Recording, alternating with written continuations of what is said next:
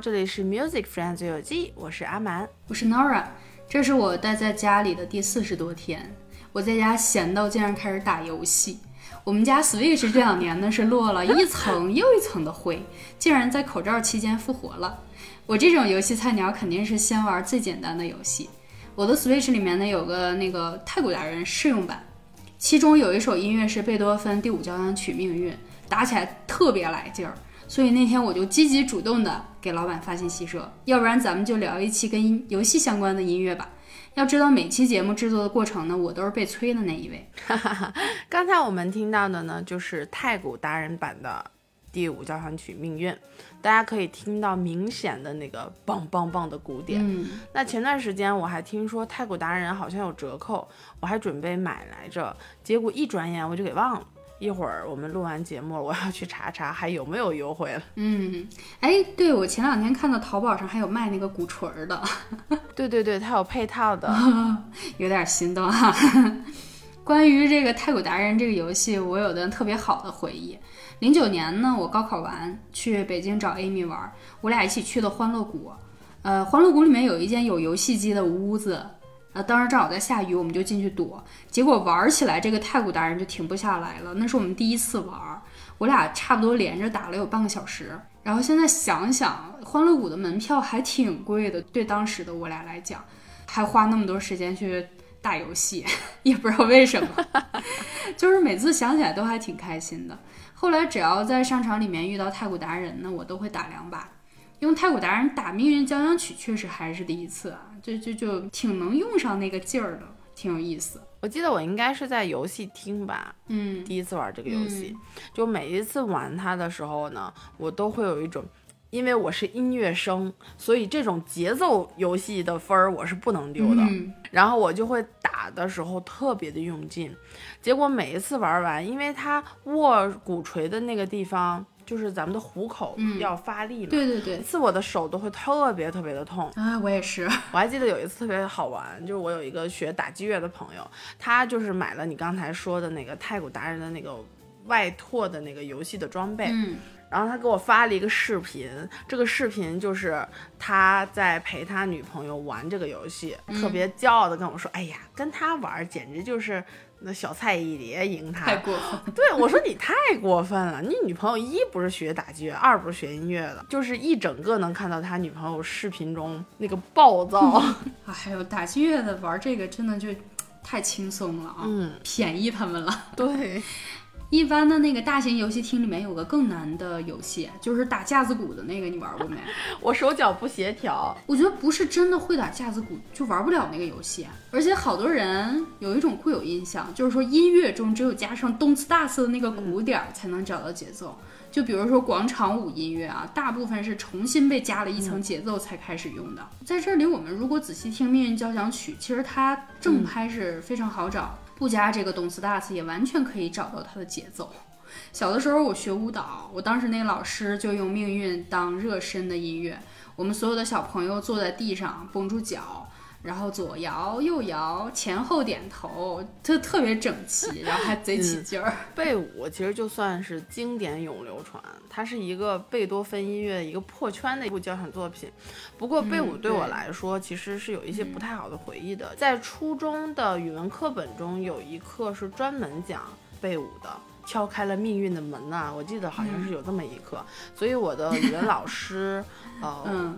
就在当时播放了这部作品的磁带，因为这位语文老师是我当时初中的班主任，我学习不是很好的，所以这位老师对我就其实还挺严格的，所以我对他是有一点点恐惧感的，因为他我会对贝舞有一点点抵触，就是我每一次听到这部作品，我都会想到这个人，就对贝舞有一点点很难调试的感觉，就没办法，他跟一些记忆是连结的。有一次我们排这个命运乐章的时候呢，大家有点走神儿，只会一下手，呃，演奏出来是巴拉巴拉邦，然后就笑场了，因为那开头真的特别不好打，每个指挥打的方式都不太一样，有的是只给的，有的是给弱拍，给起拍的，对吗？对对对，你也不知道他要怎么搞，然后就就还不太熟的时候就出现了巴拉巴拉邦，这是这这种景象。但是贝舞，我我觉得他二乐章也很好听，嗯，那个旋律就很美，中提琴和大提琴的乐队片段中呢，都有二乐章的片段。嗯，有机会我觉得可以放给大家听，也留个悬念吧。我相信你这个二乐章应该是感觉还好的。贝多芬的作品，包括贝五，其实都是我们一直想做而又不舍得做的交响作品。那这个坑，我想我们一定会填的，对吧？嗯，但是我我有点怕你 PTSD。我们以后不放乐章了，我们以后不放乐章，好吧？在二零二零年以前呢，我至少每年都会去找阿玛玩一次。我俩基本上每年见两次面是不成问题的哈。嗯，对。每次去你们家呢，都会带我玩 Switch。我记得第一次玩的就是《奥德赛》，打的贼欢畅，我当时乐的还拍了一个 Vlog，现在现在还有，看起来还挺有意思的。Switch 绝对是我近几年买了以后幸福指数层层飙升的一件物品。如果有好物推荐这么一个栏目的话，我一定会说它的。嗯，我就是被你种草的。最近呢，我也终于开始独立打《奥德赛》了。每次看到马里奥炸着手，哎嘿那样跑，就觉得特亲切。因为这个人物是我们大伙共同的童年回忆了。不管打不打游戏机呢，听到这段音乐，你都能一秒说出来游戏的名字。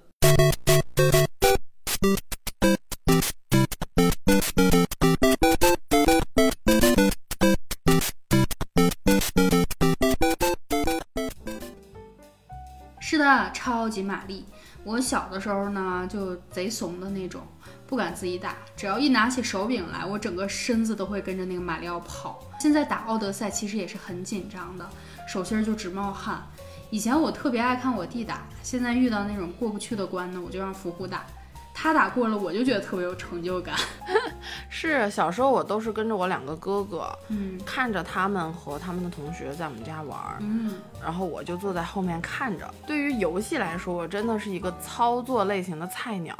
就从小时候啊，包括超级玛丽，每次都会精准的跳到。蘑菇的面前变成一个纸片的玛丽，然后再重新来一遍。用手忙脚乱来比喻的话，真的是一点儿都没有错的。你管那个小人叫蘑菇，人家不是蘑菇，好不好？不是蘑菇吗？蘑菇是加命的，那个小人儿有点像蘑菇的小人儿。哦，对，那那个叫什么呀？我们叫他坏蛋吧。咱们两个真的是游戏白痴，我觉得。超级玛丽这个游戏呢，也把它的音乐带火了。尤其是我们这帮听红白机长大的熊孩子，在长大之后呢，也把这些音乐玩出了不少花样。哎，你之前有没有吹过超级玛丽？演奏超级玛丽主题的话是有的。我们每次进入到中小学去给他们的管乐团招生的时候，我们就会演奏类似的曲目。我就吹过超级玛丽的这个主题。你别说啊，还真的会有现在年轻的小同学们是知道这首音乐的，就说明我们的代沟其实也没有那么深。我其实试过这个四重奏版本的，它有更多的就是关卡的那个音乐，虽然听起来超级熟悉，但是它的节奏很难，尤其是大家合在一起的时候，经常会错开。它看起来是四四拍的音乐啊，但是速度基本上打的是合拍，还挺快的。中间的那个空拍也没有什么规律，一会儿正拍一会儿反拍，就就就搞得很容易懵。嗯，大家如果好奇的话呢，也可以上网搜一下。总之就是演奏起来没有听起来那么简单。嗯，其实最简单、最熟悉的乐曲反而不是很好演奏，是因为它节奏的配合和衔接要非常的好，人们才会听不出来。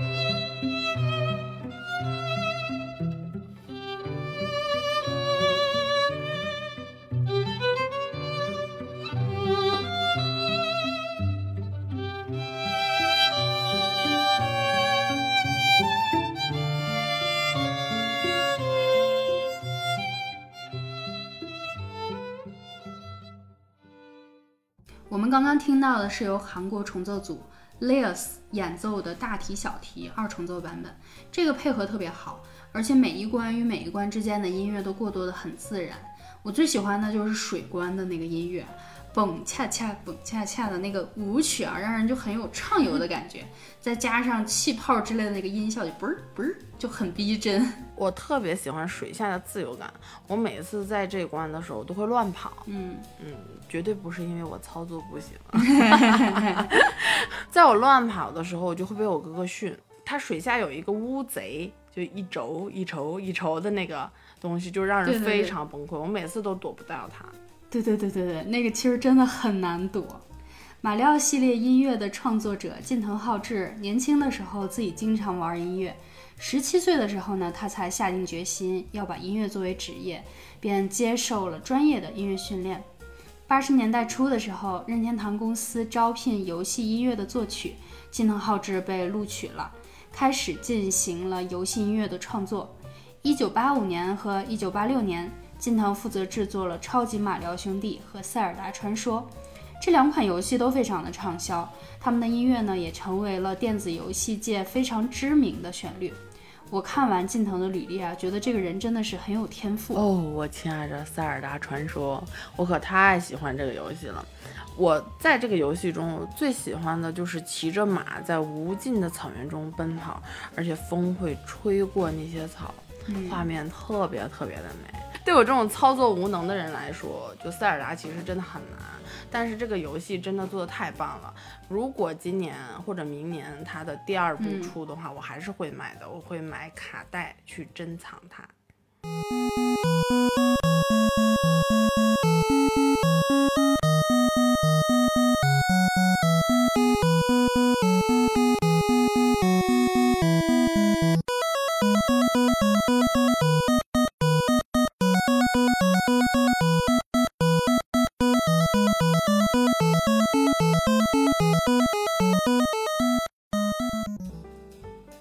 这个音乐画面是不是立刻就有了？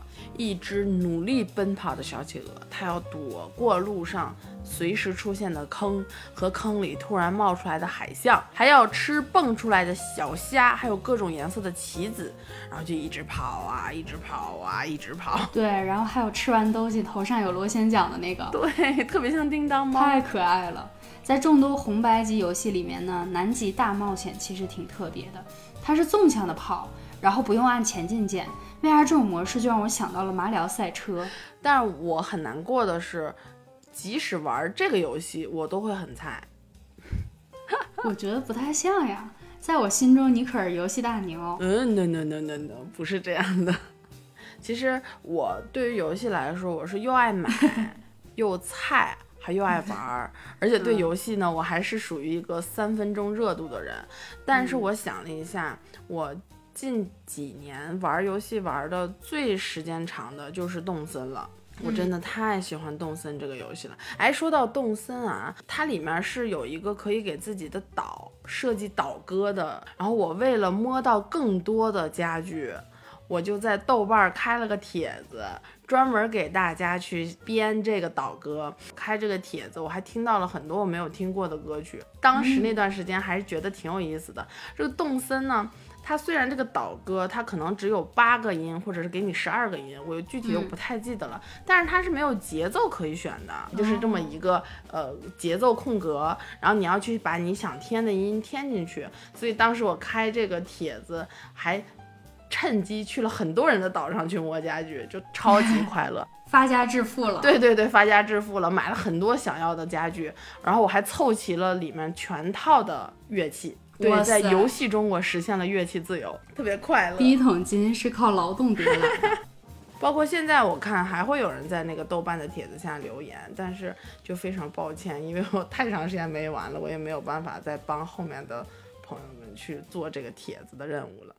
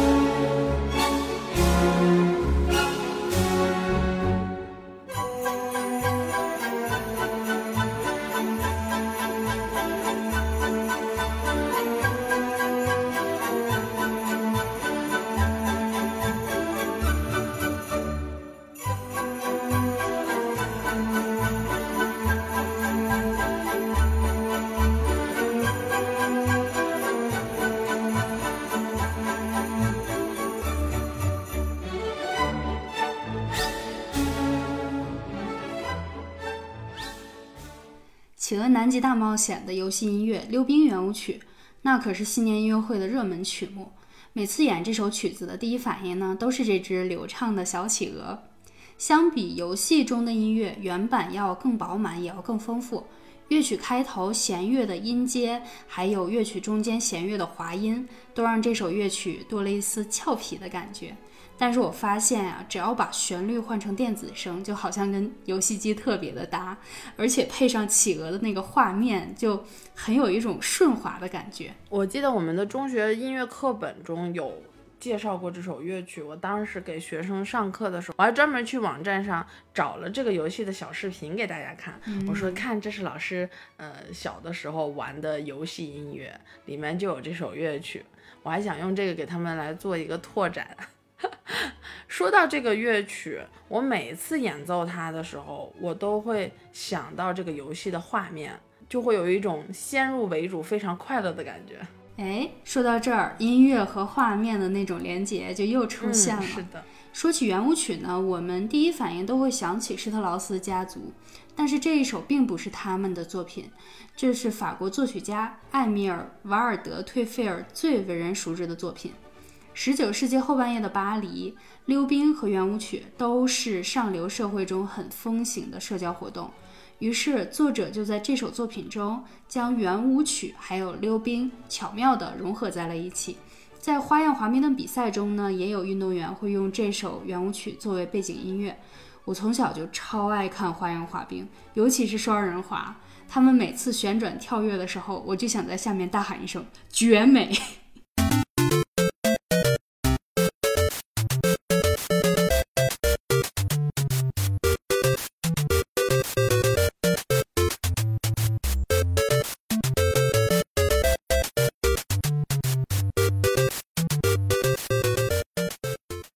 们做准备的时候，阿满大概列了个单子。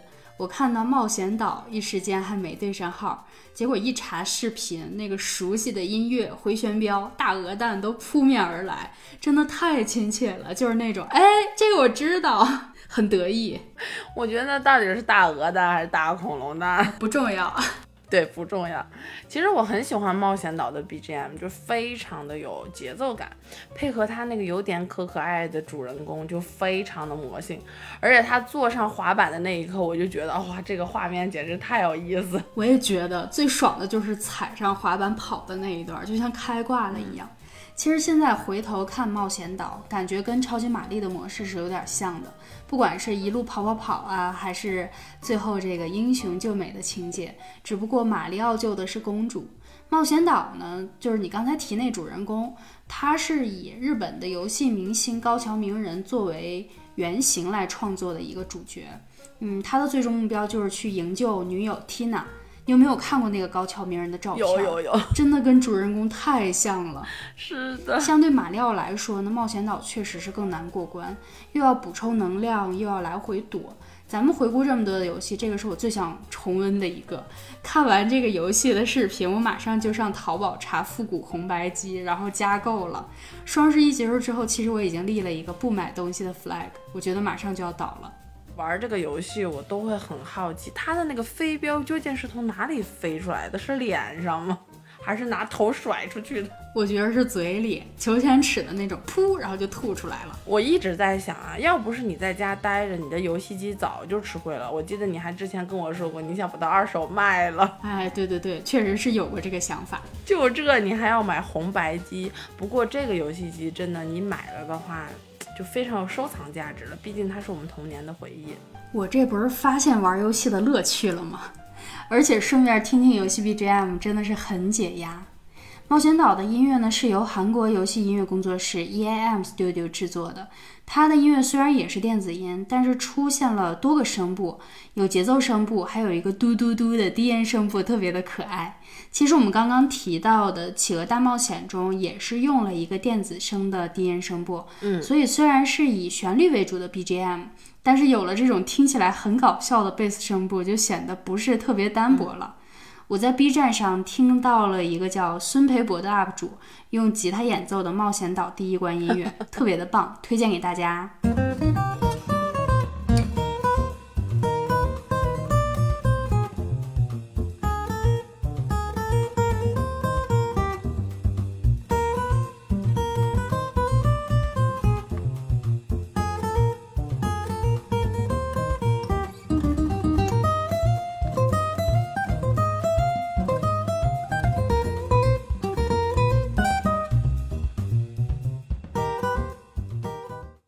版本好好听啊，就是突出了音乐的节奏感，而且那种一蹦一跳的感觉改编的就非常的好。是的，这位 UP 主呢，除了《冒险岛》，还演奏了很多其他的游戏音乐，其中我听到《玛丽医生》也觉得特别的亲切。记得上小学的时候，红白机游戏被刻成了 DVD 光盘，挣脱了卡带束缚的游戏玩起来就更方便了，因为你就不需要很多盘卡带了嘛。我家刚买完 DVD 的时候，我爸妈天天握着手柄打《玛丽医生》，就是把胶囊摞在一起，然后再消除掉。当然，在早些年的时候呢，他们也是俄罗斯方块和魂斗罗的忠实玩家。嗯，记得我妈还说过，她当年。呃，给我喂奶的时候，然后也打魂斗罗，喂完了之后再去打两盘游戏。阿姨好酷啊，非常符合我心目中阿姨的那个形象，挺爱玩的。我姥爷玩炸弹人那个游戏巨牛，就大概每次都要玩一两个小时，而且我姥爷非常厉害，他是属于通关的。就我记得我隔一段时间我说，哎，姥爷你又通关了，隔一段时间他又从头玩，他又通关了，他就是。一直会重复玩这个游戏，他不会觉得无聊吗？就那种无敌多寂寞。不会不会，我姥爷真的超厉害的玩这个，超级棒。如果那时候炸弹人里面能起名字，就可以起个名字叫独孤求败。哦，就是有那种联网排行榜，对吗？对对对。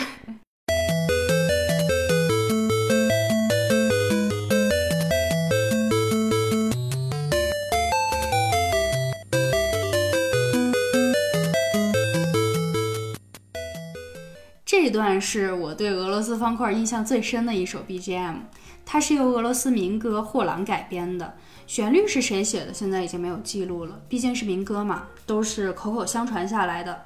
但是它的歌词是俄罗斯诗人涅克拉索夫的同名诗《货郎》，它的开头六段，可见音乐是保留和传播文学的一个很好的媒介。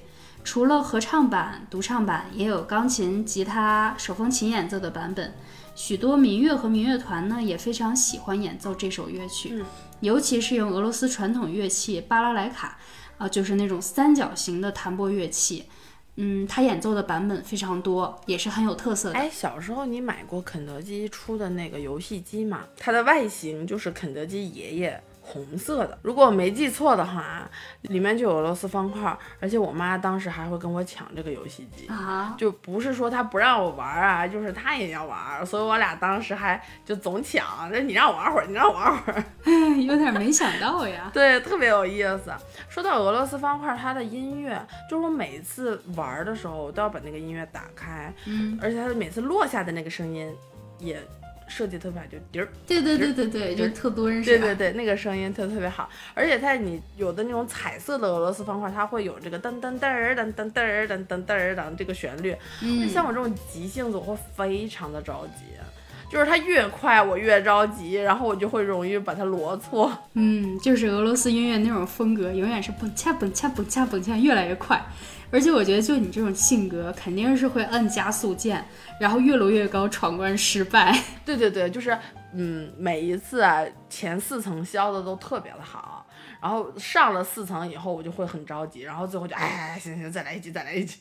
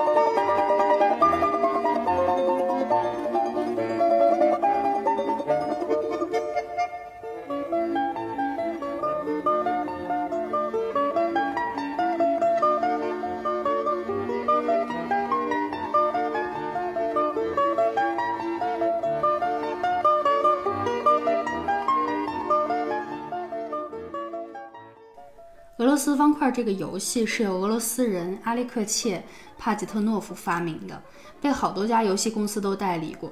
后来辗转多次呢，它的代理权被任天堂获得，这样我们才能在红白机上玩到这个游戏。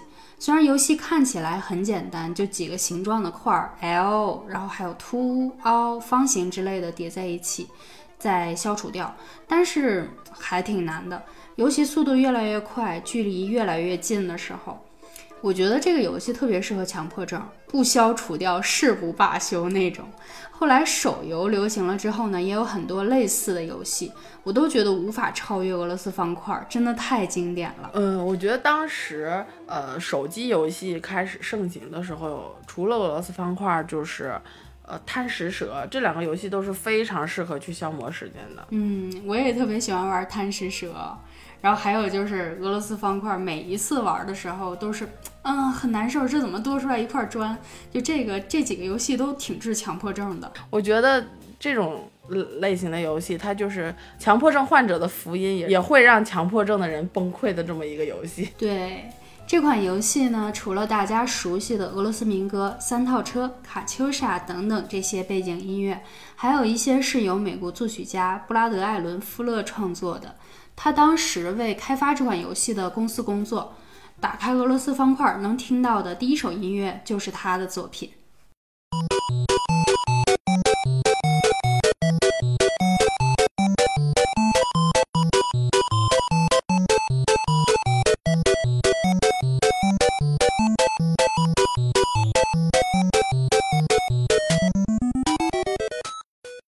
经典的游戏音乐加上经典的游戏。就是绝美的搭配。是的，他的这首音乐也非常有那种蹦恰蹦恰的俄罗斯音乐风格。那聊到红白机音乐，嗯，应该很多人会想到钻火圈儿，让我们来回忆一下吧。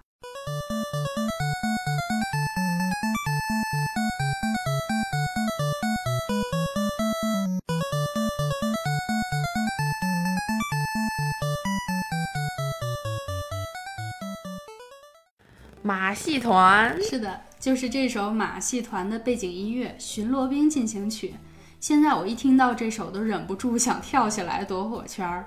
那天还看到一个笑话，就说这个小狮子撞到火圈儿，是不是就成了红烧狮子头？这个脑洞也是没 谁了。我每次玩这个游戏的时候，就是在它跳起来的那一瞬间，我的手就会跟着往上扬。嗯，我也是，是不是非常的有画面感？就是一个手脚不灵活的样子，但胜在我节奏感还不错。对，这个游戏其实挺讲节奏的，那个 timing 你如果抓到它，就还比较好玩。我玩这个游戏的时候都不止手动，整个人都恨不得要跳起来。《巡逻兵进行曲》呢，也叫《美国巡逻队》，是弗兰克·米查姆在1885年创作的一部流行的进行曲。最初这首进行曲是为钢琴创作的，融合了米查姆的原创音乐主题，还有一些美国当时爱国歌曲的旋律，后来被改编成了管弦乐队的版本。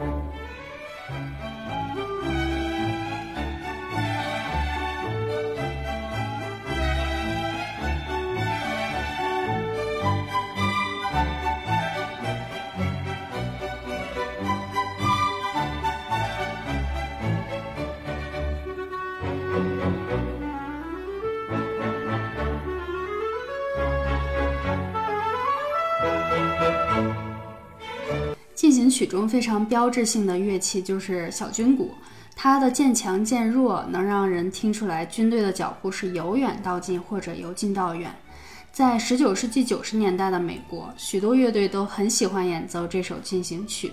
到了后来，甚至有很多人把它改编成了爵士的版本，听起来也非常的有意思。对对对。我很喜欢爵士版本的，我自己有时候在哼唱这个旋律的时候，我就会哼唱成这种 swing 的感觉，就非常的轻松快乐。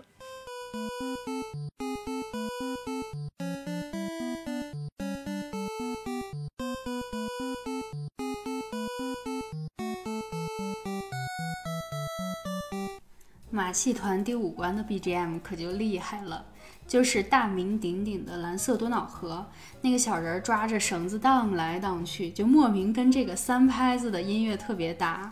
这关的背景音乐呢，是能让你听出来它是蓝色多瑙河的，但是它的曲调又非常的平，没有强弱，没有感情，就像一个 读谱机器读出来的旋律一样。对对对，因为这个曲子它其实特别长，然后它这个又没有什么强弱，没有什么起伏，就让你说不清这到底是不是那首曲子，又像又不像。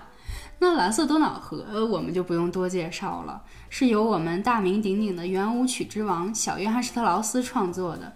这首曲子呢，甚至被誉为奥地利第二国歌。像你刚才说的，它篇幅非常的长。我每次演的时候呢，就会哇，这个曲子怎么还没结束啊？它的每一部分都要反复。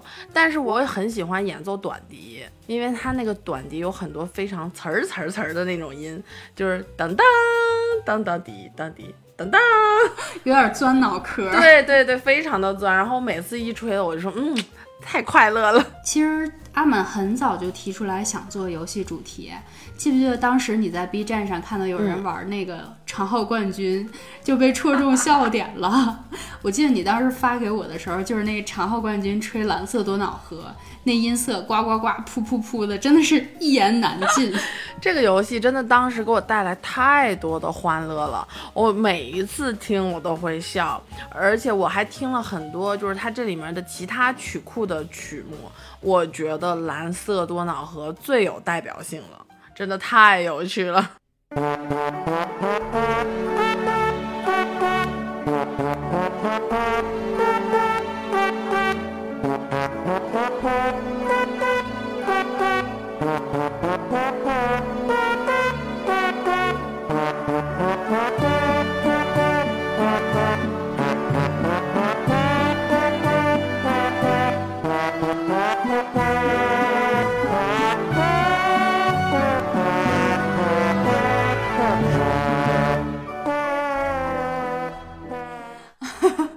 笑死了！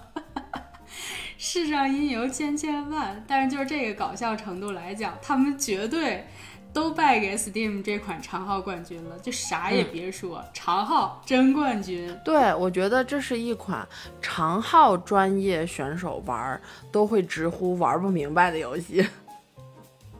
哎，毕竟不能上手，对对对。今天这期节目让我这种游戏手残星人做，真的我也是尽力了。毕竟我看人打游戏要比自己亲自打游戏多多了，但是不妨碍我每次听 BGM 的时候听得特别欢乐。阿满一直就觉得我的生活就是忙碌紧张，很难有松弛的状态。以前他听一听说我追个剧什么的都要开心半天，虽然我也不知道他在开心啥呢。就是我每次会觉得你终于不是只是练琴了，你会去看一些电视剧啊，去放松，我就会特别的替你开心。对对对，可不是嘛。我今天中午还看《家有儿女》来着，就是以前从来不知道这个这个剧竟然能那么下饭，然后中午看到那个。刘星捋着头发说：“我要把这玩意儿染成绿的。”我就笑的不行了。其实就在这个放假的时期呢，我确实也体会到了亲手打游戏的乐趣和成就感，也见到了自己非常不一样的一面，也嗯挺开心的。其实，嗯，因此有点想开了吧，就生活挺辛苦的，不如打打游戏过过瘾，哎，顺便看看剧。我以前真的都不太看这些。是的，嗯，而且就是。呃，有的时候玩手游，我也都是保持那个静音的状态。嗯，但是最近玩奥德赛都开可大声了，确实任天堂的这个音效设计都非常的用心啊。我特别喜欢听 Mario 他跳起来那个嘿嘿那个使劲的那个特别可爱。在这里不得不说，任天堂真的太棒了。我最近在玩双人成行这个游戏，在几年前就已经是有 PS 版本的和电脑版本的了，但是我当时就是因为没有设备，我就没有去玩这个游戏。然后今年听说它会在任天堂的游戏机上去。呃，有这么一个版本的时候，我超级开心的。然后我最近就在玩这个游戏，真的特别特别的棒，推荐你和伏虎有机会一起玩，你一定会非常快乐的。好的，我还是决定先玩你的，呃，还是由你来种草比较好。那这期节目就到这里啦。如果你有什么关于游戏音乐的故事，欢迎跟我们分享哦。拜拜，拜拜。